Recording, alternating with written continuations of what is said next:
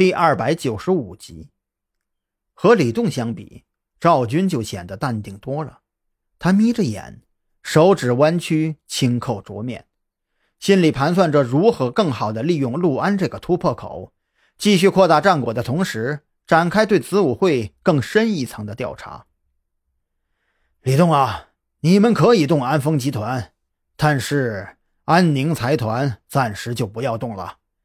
哪怕掌握了明确的证据，也不要去动。赵军最终还是决定放长线钓大鱼。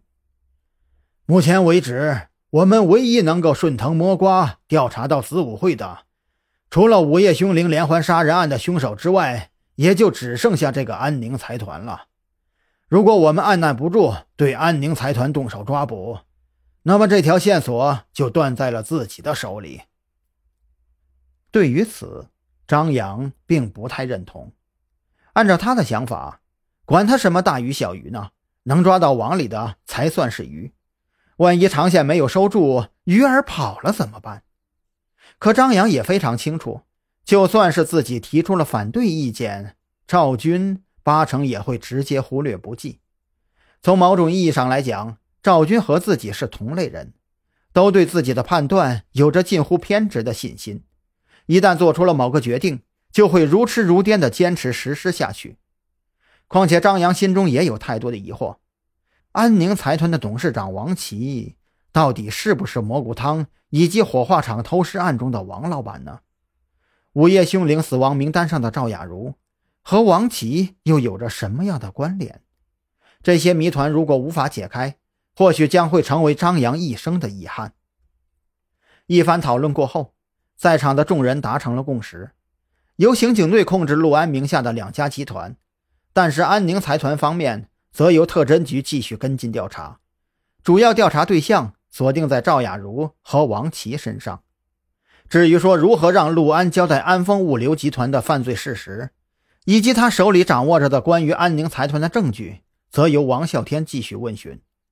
张扬和蓝雨桐被赵军安排去调查赵雅茹的详细资料。尤其是赵雅茹现在是否身处国内？散会的时候已经是凌晨三点，王啸天还要去熬着陆安，李栋也急不可耐地离开了特侦局，回去安排对安丰集团的抓捕行动。小兰，先去睡一觉吧，张扬，你留一下。